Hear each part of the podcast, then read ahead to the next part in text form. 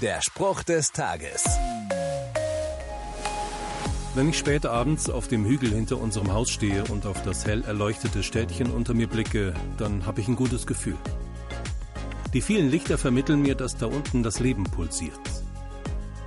In der Bibel lese ich, dass das Licht der Welt, wie Jesus sich einmal bezeichnet hat, in eine reichlich dunkle Gegend kam.